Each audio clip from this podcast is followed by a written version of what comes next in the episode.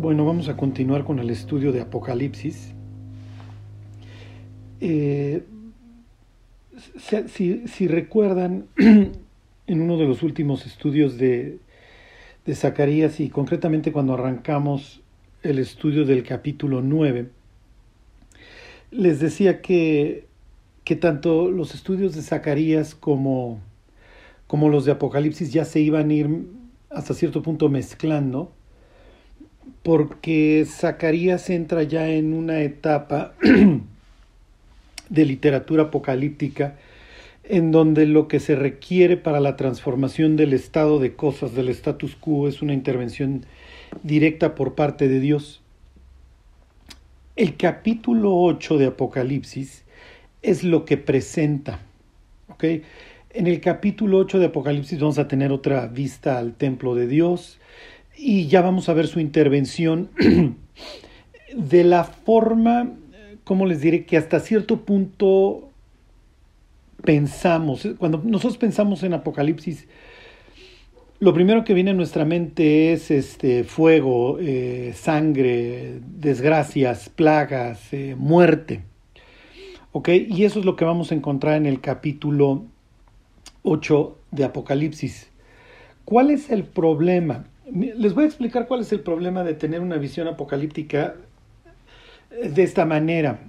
Eh, número uno, arrancamos del contexto, el, libro y capítulos como este. y número dos, no entendemos realmente lo que está sucediendo y las razones que Dios tiene para desatar estos juicios sobre la tierra. ¿Ok?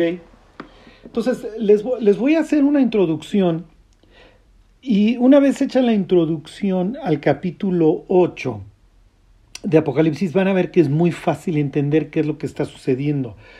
¿Por qué son afectados los ríos? ¿Por qué son afectados los mares? ¿Por qué es afectado el sol y la luna? ¿Qué es lo que está sucediendo? ¿Por qué vemos truenos, relámpagos, voces? Sí, ¿qué tiene que ver el incienso, un altar, etcétera? En toda esta historia. ¿Ok? Eh, obviamente, obviamente, eh, los que, todos aquellos que hayan leído el capítulo 8 de Apocalipsis, eh, cuando ven estas situaciones, por ejemplo, se los voy a leer para que para que vean. Dice, el ángel tomó el incensario, le estoy leyendo Apocalipsis 8:5, y lo llenó de fuego del altar y lo arrojó a la tierra y hubo truenos y voces y relámpagos y un terremoto. ¿Ok? Eh, les leo el 6, les leo el versículo 7. Y el primer ángel tocó la trompeta y hubo granizo y fuego mezclados con sangre que fueron lanzados sobre la tierra y la tercera parte de los árboles se quemó y se quemó toda la hierba verde. en estos dos versículos que les acabo de leer, el 5 y el 7 de capítulo 8, tenemos muchísimos elementos que yo espero que ustedes hayan relacionado con el éxodo. ¿Ok? Las plagas, obviamente. Este, piensa en Éxodo 9, ya lo veremos en su momento concretamente. Piensen en la teofanía, en Éxodo 19. ¿Ok? Este pasaje tiene muchísimo que ver y no solamente el capítulo 8, o sea, hay varias, muchísimas partes en el Apocalipsis que tienen que ver con el Éxodo. ¿Ok? El Éxodo es un tema que permea toda la Biblia. Y era natural que nos lo íbamos a encontrar en el Apocalipsis. ¿Ok? bueno, me voy a ir a algo que todos los que hemos vuelto a nacer entendemos perfectamente. Porque piensen en el capítulo 26 del libro de Hechos, en donde Pablo narra su conversión. Y dice Pablo que él estaba convencido de que era su deber en la vida el perseguir a Jesús y a sus seguidores, hacer mucho daño en contra del nombre de Jesús de Nazaret, dice Pablo, lo cual también hice, etcétera, etcétera. y luego viene un encuentro con Dios que transforma su vida para siempre. ¿Se acuerdan? Dios lo busca, al igual que Adán, con una pregunta. ¿No te cansas? ¿No te cansas de pegarle a un aguijón? Lo que está narrando Pablo hasta cierto punto es una salida de unas tinieblas, ¿ok? Para, para caminar ahora delante de la luz del Dios que ahora lo rodeó. Es lo que Pablo dice, me rodeó una luz y escuché una voz, ¿ok? Entonces, en ese sentido, todas las personas que han vuelto a nacer entienden a nivel personal el éxodo. Salimos de una, de una vida total y perfectamente destruida, eh, podrida, sin sentido, y ahorita les voy a, les voy a poner este, ejemplos típicos o claros en la Biblia. Salimos de una vida carente de sentido, destinada al infierno como enemigos de Dios, a una vida nueva. Es lo que Pablo dice en la carta a los romanos, para que anduviésemos en vida nueva. ¿Ok? Entonces, cada uno de los que me están escuchando que han vuelto a nacer, experimentaron el éxodo. Y ahora que les hable yo del éxodo como fondo de Apocalipsis 8, lo vamos a ver en el Apocalipsis 12 nuevamente. Obviamente, pues vamos a ver algo similar. El capítulo 9 de Apocalipsis toma algo del éxodo y muchísimo de, van a ver, van a ver de los profetas menores. Ok, cada uno de nosotros ha experimentado esto. Ok, fíjense, les, les voy a leer este eh, Colosenses capítulo 1, versículo 13. Dice, el cual nos ha librado de la potestad de las tinieblas y trasladado al reino de su amado Hijo, en quien tenemos redención por su sangre, el perdón de pecados. ¿Ok?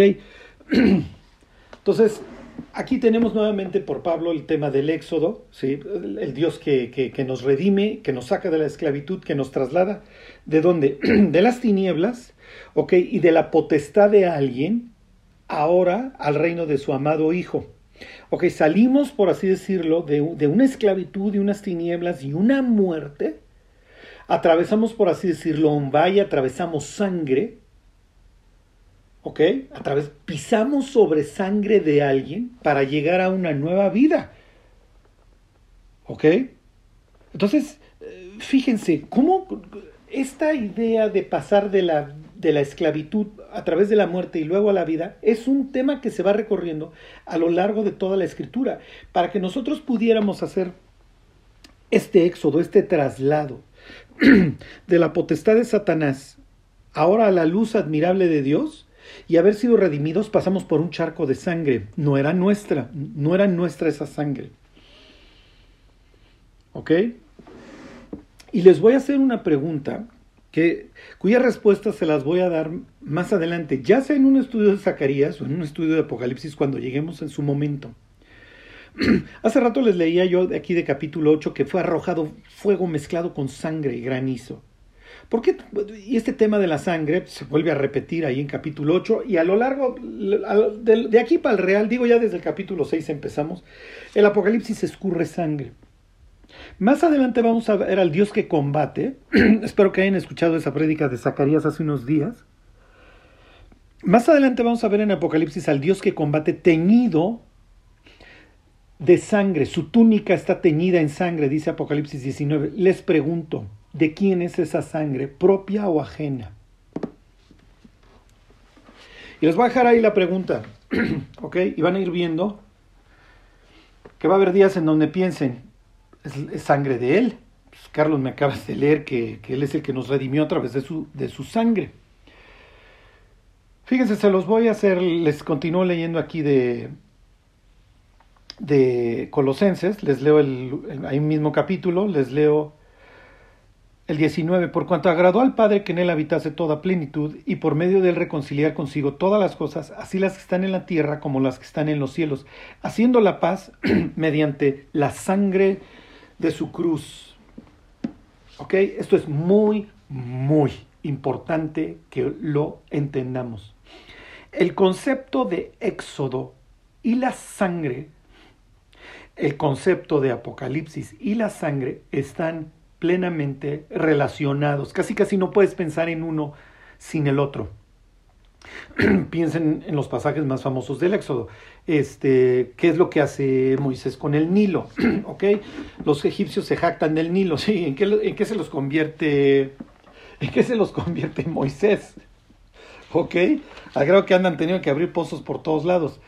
Este, en Apocalipsis 8:8 el mar se convierte en sangre. En Éxodo 12 se instruye, y ahí tenemos todas las reglas aplicables a qué? A la Pascua. ¿Ok? Y entonces hay que poner la sangre ¿dónde? En el marco de la puerta, para que Dios la reconozca en el momento, para que el ángel destructor en el momento que pase, no destruya ahí. ¿Ok? Y, y se está derramando la sangre de los judíos. Los judíos están siendo asesinados, que de los israelitas. Los israelitas están siendo asesinados en el Nilo. Todo esto tiene que ver, ¿ok? ¿Cómo son liberados los judíos, los israelitas, de Egipto? ¿Ok? ¿Qué tienen que hacer para librar su vida y luego y posteriormente salir? ¿Ok? Entonces, les estoy manejando varios conceptos que ahorita se los empiezo a aterrizar. Una vez que los entendamos, vamos a poder ver que lo que sucede, estos, estos juicios de Apocalipsis 8, tienen un significado para el pueblo de Dios y obviamente para el mundo. ¿Ok? No es que Dios un día se levantó de malas y se va a empezar a ensañar con un mundo, convirtiéndole los mares en sangre, convirtiéndole los ríos en amargura, etc. No, todo esto tiene que ver con un trasfondo bíblico, teológico y espiritual. ¿Lo va a entender el mundo? Lo más probable es que no. Pero los que se salven sí lo van a entender perfectamente. ¿Ok? Los corazones de muchos van a estar totalmente endurecidos. ¿Como quién? Exactamente. Ahí tienen al arquetipo. ¿Ok? Que, se le, que tuvo bien preguntar. ¿Quién es Jehová? Bueno, pues ahorita te enteras. Y a través de plaga tras plaga, plaga tras plaga, Egipto se enteró de quién era Jehová. ¿Ok? Entonces, lo que sucede en capítulo 8 es muy distinto cómo lo lee el incrédulo a cómo lo lee el creyente. Uno está viendo su liberación, uno está viendo el éxodo. Uno está viendo su salida de un mundo repugnante y asqueroso que está siendo juzgado. El otro se está ofendiendo porque qué mala onda Dios que permite todas estas cosas, si al único que nos estamos dedicando es a masacrar a sus hijos. En el Éxodo tenemos la masacre de los israelitas, en el Apocalipsis tenemos la masacre de los hijos de Dios. Es, perdón, en el Apocalipsis es lo mismo. Lo que sucede es que el Apocalipsis presenta, por así decirlo, un éxodo mundial. Acuérdense, y esto es muy importante, que el Apocalipsis presenta una explosión ya no juzga solamente Dios a Babilonia. No, Babilonia está, está influyendo todo el planeta en Apocalipsis. Dios no juzga solamente Egipto y trae sus plagas sobre Egipto. No, todo el mundo está convertido en Egipto. ¿Sí se entiende? La propia Jerusalén es comparada con Sodoma y Egipto. Imagínense lo que conocemos o lo que la gente dice que es Tierra Santa, ¿no? Pues pregúntenle a Cristo cómo le fue ahí. Es lo que dice Juan. donde también, por cierto, este, mataron al Mesías. ¿eh? Pero bueno, ya llegaremos a capítulo 13. Me voy un poco algo más fácil. Nosotros, como creyentes, gozamos de una salida de las tinieblas a la luz admirable de Dios. Y nos convertimos, al igual que Israel, en un pueblo peregrino que anda buscando su tierra prometida. ¿Ok? Y ahorita les voy a decir qué simboliza el desierto en muchos aspectos para Israel. Se los adelanto. El desierto es para Israel lo que para nosotros el mundo. ¿Ok? El desierto implica un sitio agreste, un sitio que no genera vida, ¿ok? Un sitio que representa el caos, un sitio lleno de víboras, de escorpiones, ¿ok? Y en donde encontrar los recursos es difícil. No es tal vez el sitio que más se proclive para el crecimiento y aún así Dios se la encarga para sostener y mantener a su pueblo. Y si es necesario, agua de las piedras. El desierto es para los judíos, para los israelitas, y esto lo estoy usando intercambiable, que nadie se me corte las venas, por favor.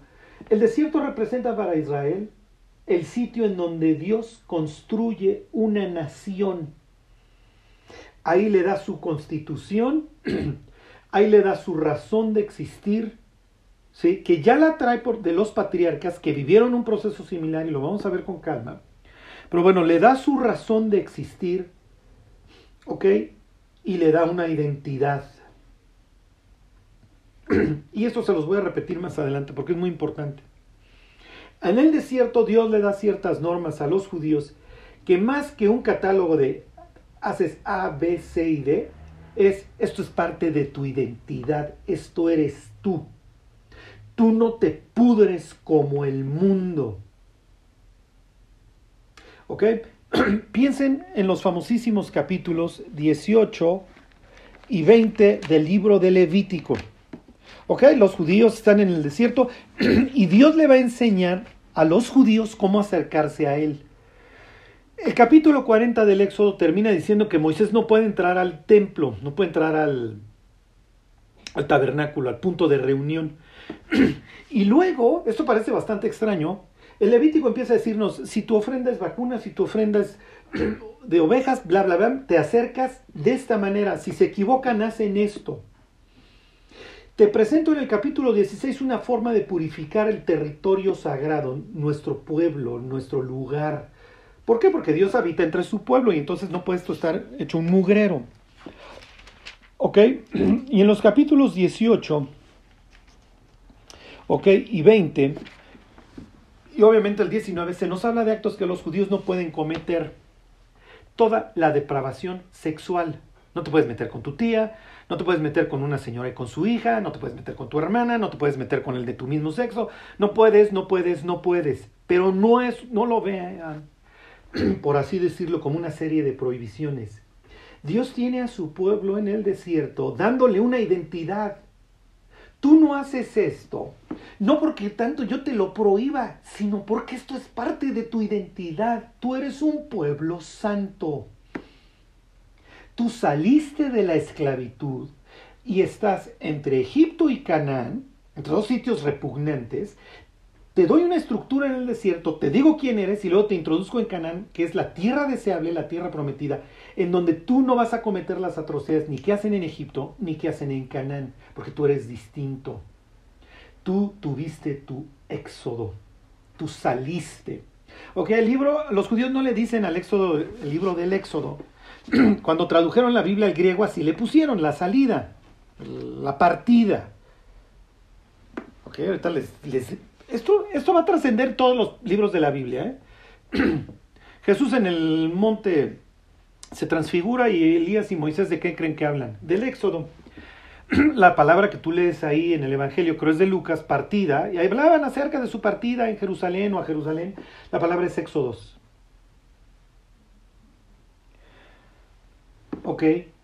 Israel es liberado a través de una serie de juicios para entrar a la tierra prometida.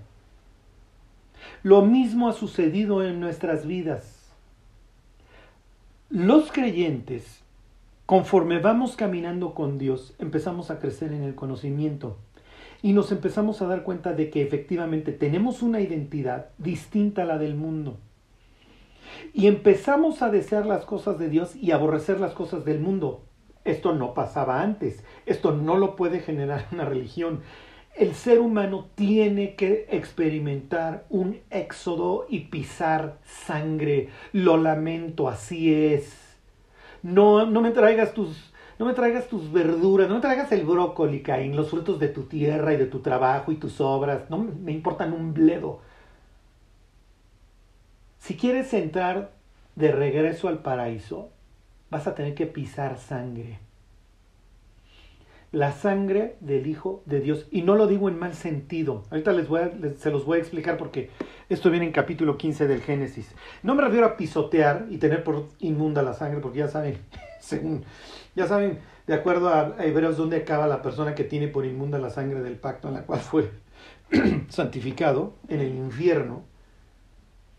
Lo que les quiero decir es que así como los judíos tienen que entender el concepto de la sangre en el dintel de la puerta y del cordero que la sangre que están derramando, los cristianos tenemos que entender que nuestro éxodo implicó la sangre del Hijo de Dios. No es cosa ligera. Los cristianos no podemos estar fornicando. No podemos estar viviendo en el mundo. Fuimos liberados para una nueva vida. Se nos llevó al desierto porque los cristianos experimentamos ese éxodo en nuestra vida personal cuando nos quitan el alcohol, nos quitan los amigos, nos quitan el antro, nos quitan los ídolos de la riqueza, de, de lo que ustedes quieran y llegamos a un desierto. Nos sentimos solos. Discúlpenme, si tú como cristiano no pasaste una época de una soledad espantosa, ¿en dónde estás? En serio. Si la gente de al lado puede estar viendo las películas y tú no te sientes fuera de lugar, ¿qué es lo que está sucediendo? Hablando de esto, fíjense, dice Pedro, baste ya el tiempo pasado para haber hecho lo que agrada a los gentiles andando en lascivias, concupiscencias, embriagueces, orgías, disipación y abominables idolatrías. A estos les parece cosa extraña que vosotros no corráis con ellos en el mismo desenfreno de disolución y os ultrajan. Pero ellos darán cuenta al que está preparado para juzgar a los vivos y a los muertos. Ok, vuelvo al punto. Cada hijo de Dios ha experimentado el éxodo. En mayor o menor grado lo ha experimentado.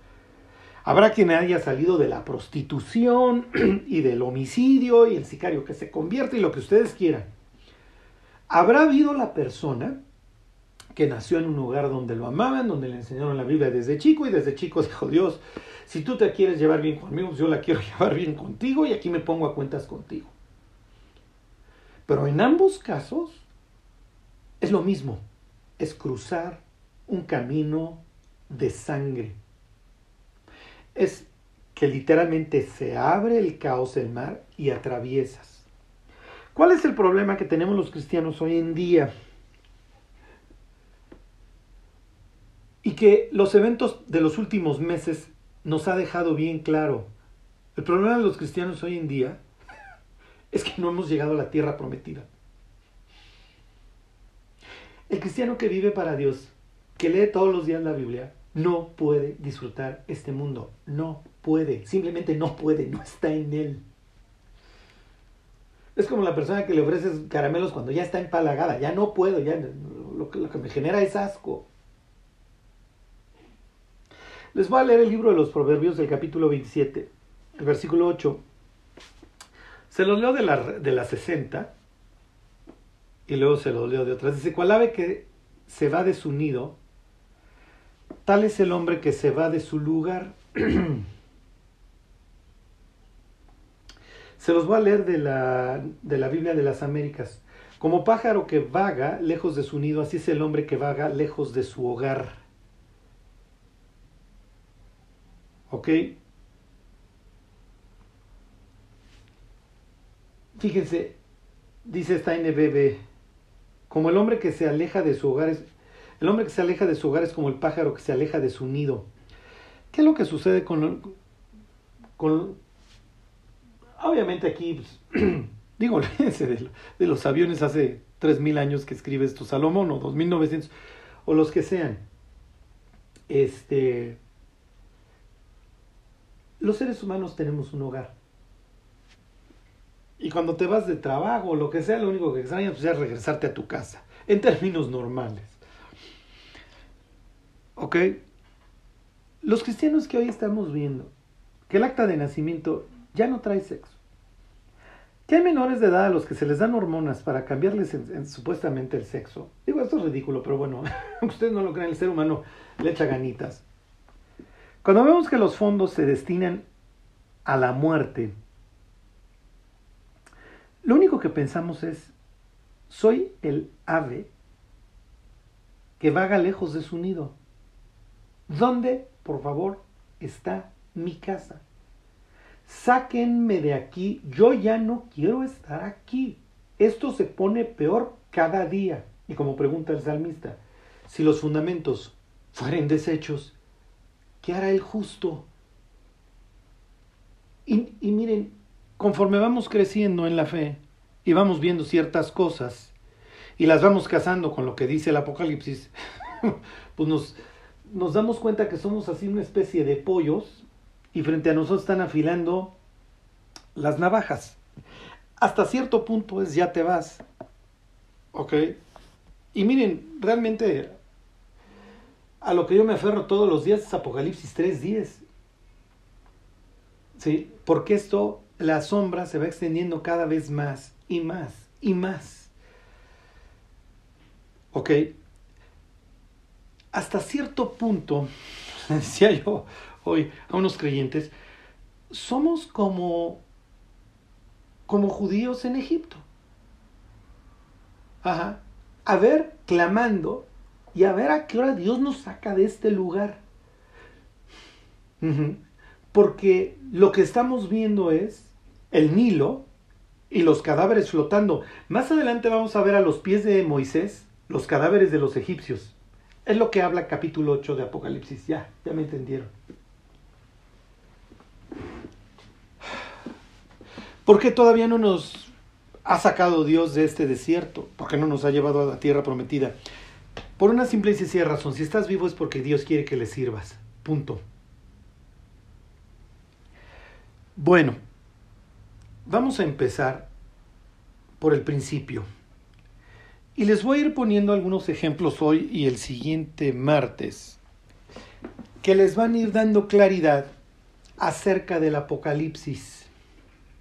La semana pasada les comentaba yo en el Génesis esta idea del sacerdocio de Adán. ¿Se acuerdan estos dos verbos que nos vamos a encontrar luego en números relacionados con el sacerdocio? De llevar, de guardar y ministrar. O guardar y en Génesis 2, labrar, trabajar. ¿Ok? Desde el Génesis nos empezamos a dar cuenta de los planes de Dios y la forma en la que el diablo y los ángeles se dedican a distorsionarlo. Y la forma en que la humanidad se ha intentado pelear con Dios y arreglar las cosas al margen de Dios. Lo cual, obviamente, ha ido provocando que la vida del ser humano empeore. ¿Ok? Ahorita les voy a poner algunos ejemplos. Piensen en esta idea de Génesis 1. ¿Ok? Vamos a estar, voy a necesitar que se sepan Génesis 1, o por lo menos se sepan qué va sucediendo en cada uno de los días, porque tiene que ver con, con Apocalipsis 8 y la reversión al caos. Ok, en el Génesis tenemos este, esta idea del orden, del orden del caos. ¿Ok? Entonces tenemos desorden y vacío, ¿Se acuerdan de estas dos palabras hebreas, tohu y bohu? Vemos al Espíritu de Dios aleteando. Ok, aleteando, nos lo vamos a encontrar luego este concepto en el Apocalipsis. La idea de Dios como un ave que revolotea. Y entonces empieza esta, esta, esta restauración. Y entonces tenemos la luz, la separación de las aguas, etc. Y tenemos En el día 3 tenemos la vida, ¿ok? Tenemos este concepto de la, de la hierba, ¿ok? Y pues las hierbas todo se va a dar de acuerdo a su, de acuerdo a su género, ¿ok? Y miren, Moisés no es experto en genética, él no sabe que lo que está metido en cada una de las semillas de cada una de las cosas es, este, es información este, pero bueno, y entonces dice Dios que cada cosa según su género. ¿Ok? Se los voy a leer. Este, Génesis 1.12. Produjo pues la tierra hierba verde, hierba que da semilla. si ustedes se ponen a pensar, la semilla de una manzana, la semilla de un aguacate, la semilla de una naranja, contiene información que le va a dar instrucciones como quieran a la tierra donde cae para que forme un árbol. Sí, O sea, la siguiente vez que ven una semilla de, lo, de aguacate, piensen en un disquete o piensen en, en un USB. ¿Ok? Qué casualidad que los haya y además que dé frutos que alimentan al ser humano. ¿Cómo es la evolución, verdad? ¿Cómo es la madre naturaleza? Es increíble escuchar a los, a los científicos, pero no dicen la G-word. No dicen la palabra Dios. Todo es evolución o madre naturaleza. Claro, claro que a la evolución se le iba a ocurrir meter en una semilla la información necesaria para que la tierra produjera un árbol. Claro. Miren, para todos mis amigos evolucionistas, los admiro. Admiro su fe en esta omnipotente casualidad. en serio, si los cristianos tuviéramos la fe que estas personas tienen, el mundo sería distinto. Pero bueno, regreso a este ejemplo. Hoy vivimos esta idea del posthumanismo y la modificación del ser humano. ¿Ok? Contrasten eso con lo que les acabo de leer. Cuando Dios nos va dando su reordenamiento del caos, una de las cosas que nos dice es la semilla y cada cosa según su género. Y más adelante en el capítulo 6 del Génesis, ¿qué es lo que vemos? La alteración de esto. Y vemos la transgresión entre lo divino y lo humano generando estos híbridos. ¿Ok? Ok, finalmente Dios hace la restauración. Este, en el capítulo 2 tenemos al sacerdote, tenemos a su compañera, tenemos esta idea de la apertura del costado para, para, que tenga la compañera. ¿Se acuerdan? Jesús también es abierto en su costado por su compañera, por la iglesia, etc. Tenemos en el capítulo 3 un concepto que vuelve a mencionar el Apocalipsis en el versículo 12 de la serpiente antigua. La humanidad vende muy barato, como hasta la fecha. Digo, si esos cuates eran caminaban con Dios, pues ya parece que nosotros no íbamos a vender el alma tan, pues todavía más cara, ¿no? La humanidad vende la creación y vende todo lo que a ustedes se les ocurra. ¿Y qué es lo que arranca? Arranca un, una expulsión.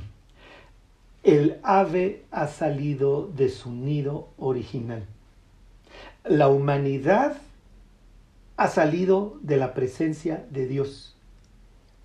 Y este tema de la salida, relacionado con la ausencia de fruto, relacionado con la muerte, se va a ir repitiendo a lo largo de toda la escritura.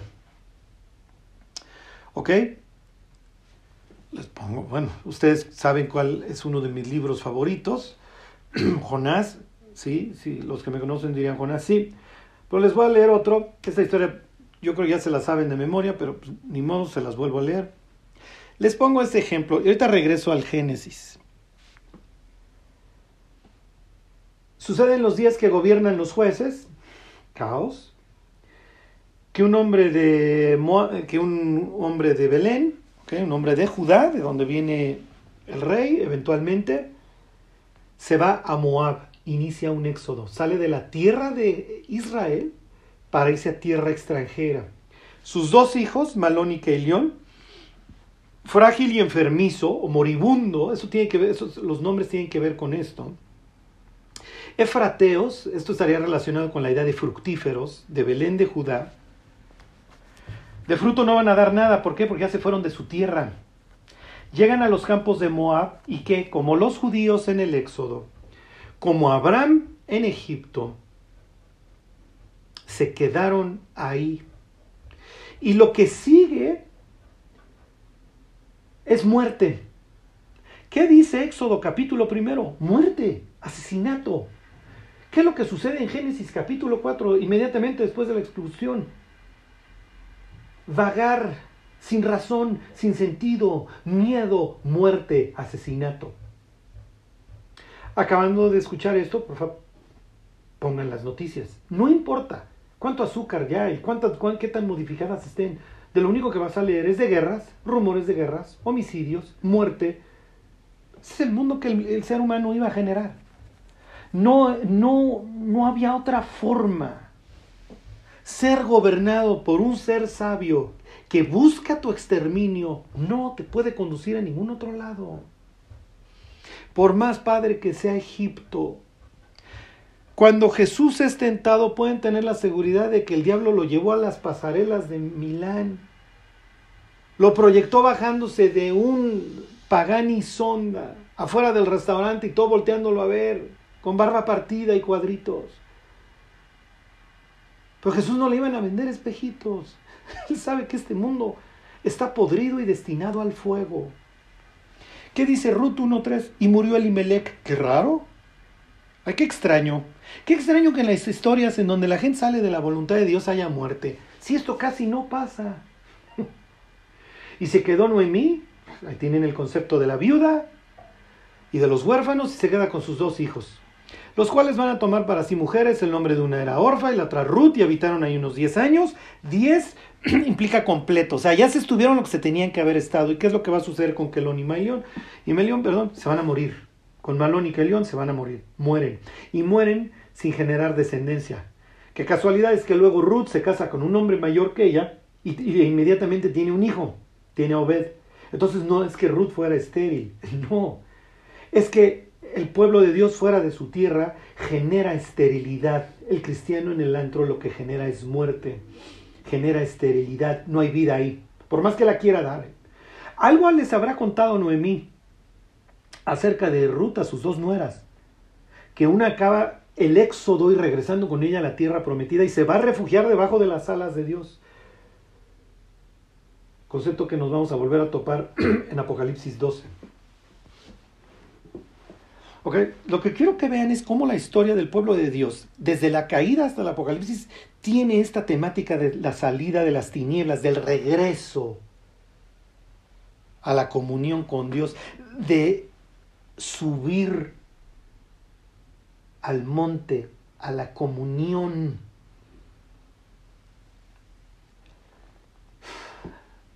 Les hago una pregunta. La comunión que hoy experimentamos con Dios va a tener algún impacto con la comunión que tengamos con Dios en la eternidad.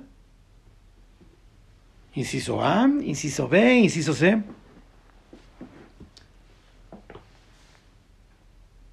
Si la respuesta es sí,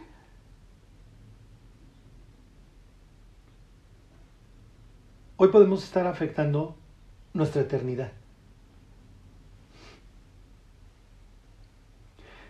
Si la respuesta es inciso A, sí, inciso B, no, inciso C, quién sabe, inciso D, pues ya nos enteramos allá.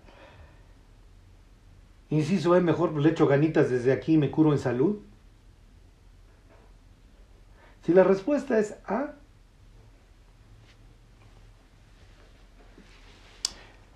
yo diría que caminemos debajo de la nube y en las noches andemos a la luz del fuego, en este nuestro peregrinar hacia la tierra prometida.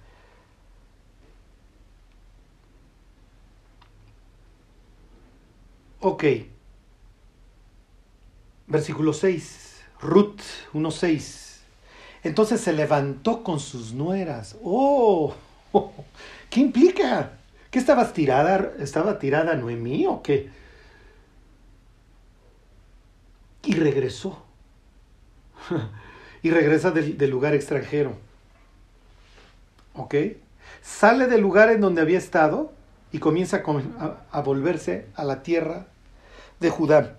Una regresará a sus dioses y a su casa. Y la otra dice, ¿me vale?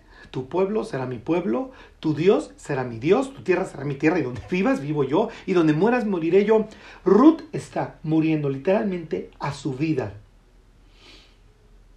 Esto es el patrón. Pero Jehová había dicho a Abraham, vete de tu tierra y de tu parentela a la tierra que yo te mostraré.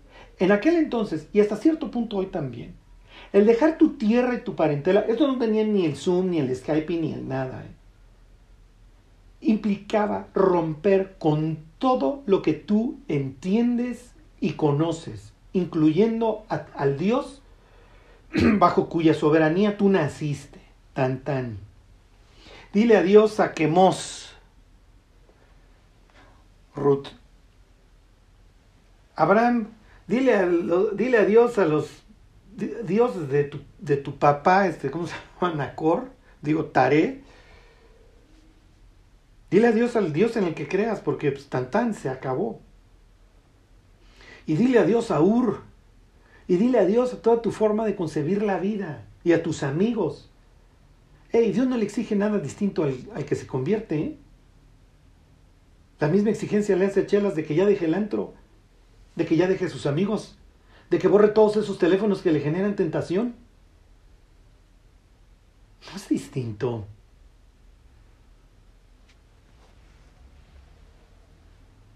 ¿Ok? Lo mismo hace Abraham. Abraham hace un éxodo. Al igual que Ruth, de oriente a occidente, en dirección hacia Dios.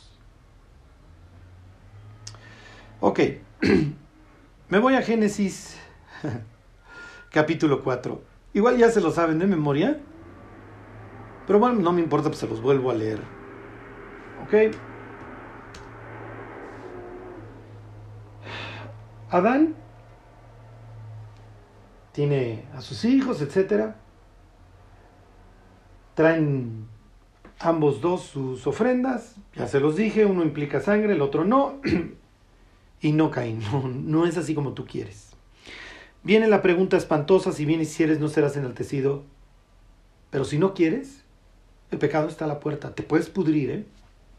te puedes pudrir, el pecado lo tienes en la mano, entonces ya en tu iPhone, ya ábrelo y púdrete, esclavízate, destruye tu vida, tu cerebro, tu familia, tu, tu, tu, tu, dignidad, lo que tú quieras, ahí lo tienes en la mano, ándale. Imagínense Caín que hubiera hecho con un iPhone. Si Dios le dijo que el pecado estaba a la puerta, bueno, no, no, los adelantos del siglo XXI le hubieran fascinado. Mata, mata a su hermano, natural, es lo que vamos a encontrar afuera del paraíso, al, oriente del Edén. Y entonces, ¿qué es lo que va a venir? Va a venir una marca. Oh, qué extraño. ¿Dónde vuelve a suceder esto? Este, la sangre, sangre. Uy, qué extraño. La sangre de tu hermano clama a mí desde la tierra. ¿Por qué estará aventando Dios sangre? En el capítulo 8 de Apocalipsis. ¿Ya van entendiendo la fotografía? y viene la primera maldición al ser humano. Lo que Dios había maldecido, y vamos a ver cinco maldiciones en el, en el, en el Génesis del, del 1 al 11. Lo que Dios había maldecido allá atrás es la tierra y a la serpiente, pero Dios no maldice a Adán y a Eva. Sí les dice que las cosas les van a poner difíciles, no más tantito, pero ellos no son maldecidos. Aquí tenemos la maldición a una persona. Caín se convierte en el prototipo del asesino. Un asesino que asesina sin miedo, sin temor, sin temor a la ofensa a Dios y sin temor a las consecuencias que va a generar en la vida de otras personas y en la de él. Y entonces pesa sobre él el dicho de Dios, te va a ir mal, acabas mal, Caín. ¿Ok? Apocalipsis 21.8, ahí es donde acabas. Lo más probable es que él haya sido el... Todavía, digo, todavía no acaba ahí Caín, ahorita está en el infierno, pero acaba en Apocalipsis 21.8. Lo más probable es que sea el primer habitante de ese sitio y sea el primer pecador juzgado, o quién sabe. Igual ya anduvo matando otros antes de, pues ya encarrerado. Este, en esto de los homicidios, pues ya agarró vuelo y a matar. Dice, cuando labres la tierra no volverá a dar su fuerza. Errante y extranjeros serás sobre la tierra. Lo del extranjero nos queda claro, ok, todos lo somos. Lo que sucede es que la vida de Caín ahora carece de sentido. Es la vida del incrédulo. ¿Ok? Va a ser marcado, etcétera. Bueno, va a tener esta señal para que pues, no, no lo maten. ¿ok? Casi casi te la fletas.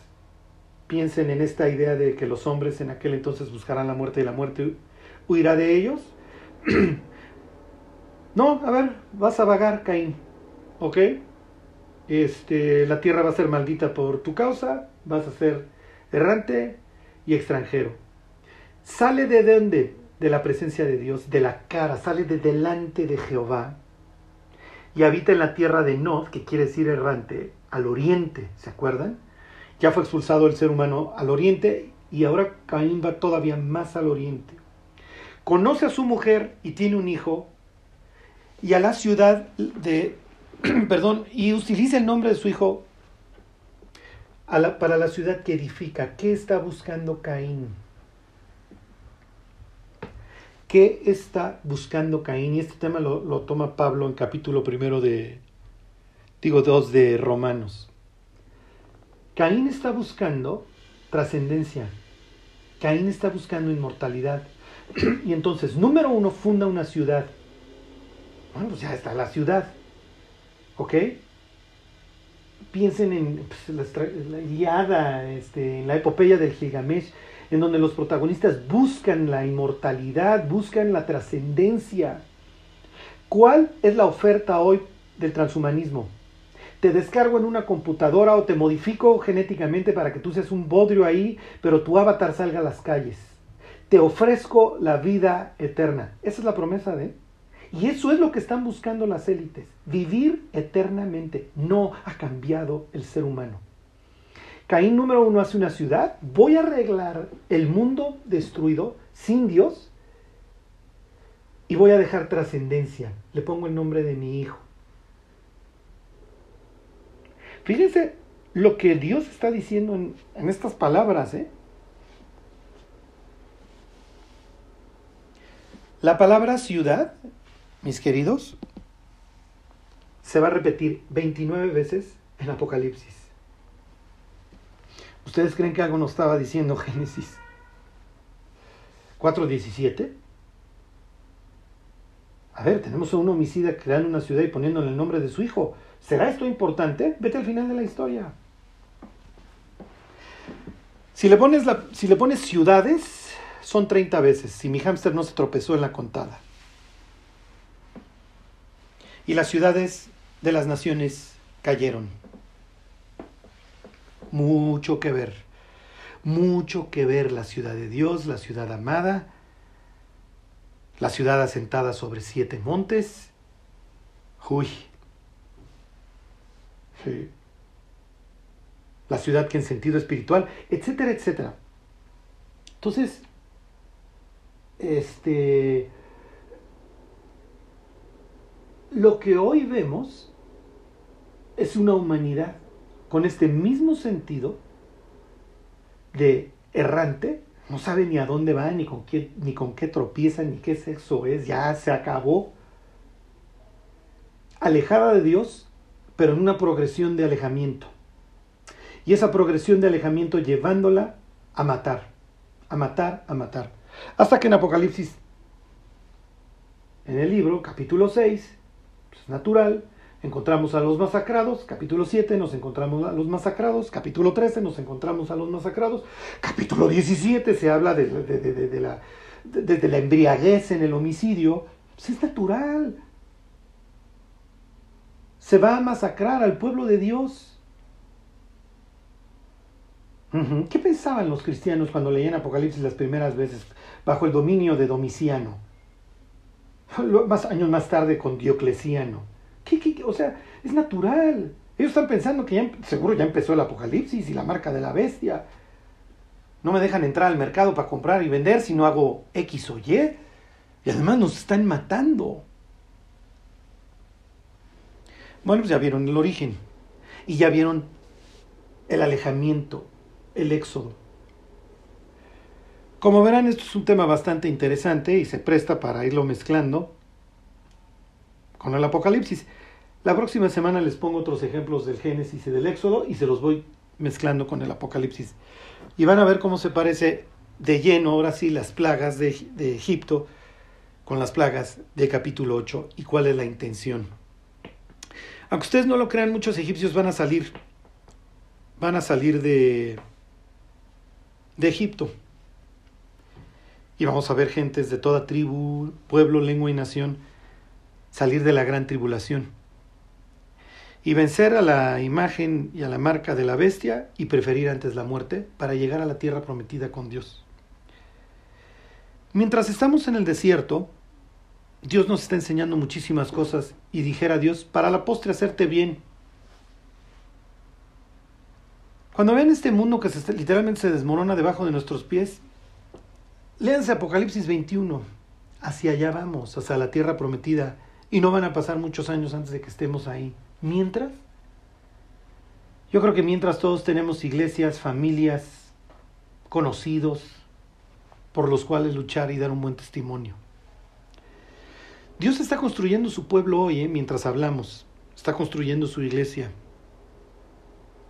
Nos está dando y nos ha dado normas. Nos está enseñando, es lo que les quiero decir, a cómo llevar una vida correcta delante de un mundo moribundo. ¿Para qué? Para que le podamos transmitir al de al lado. Mira, yo voy camino al cielo. Mi instancia aquí, corta o larga, es bastante irrelevante en términos mundanos, pero muy importante en términos teológicos y de Dios porque voy a ir a rendir cuentas. Así que casi, casi, el mejor testigo eres tú de si estoy dando el testimonio que debiera. Que Dios nos guarde y que Dios nos bendiga.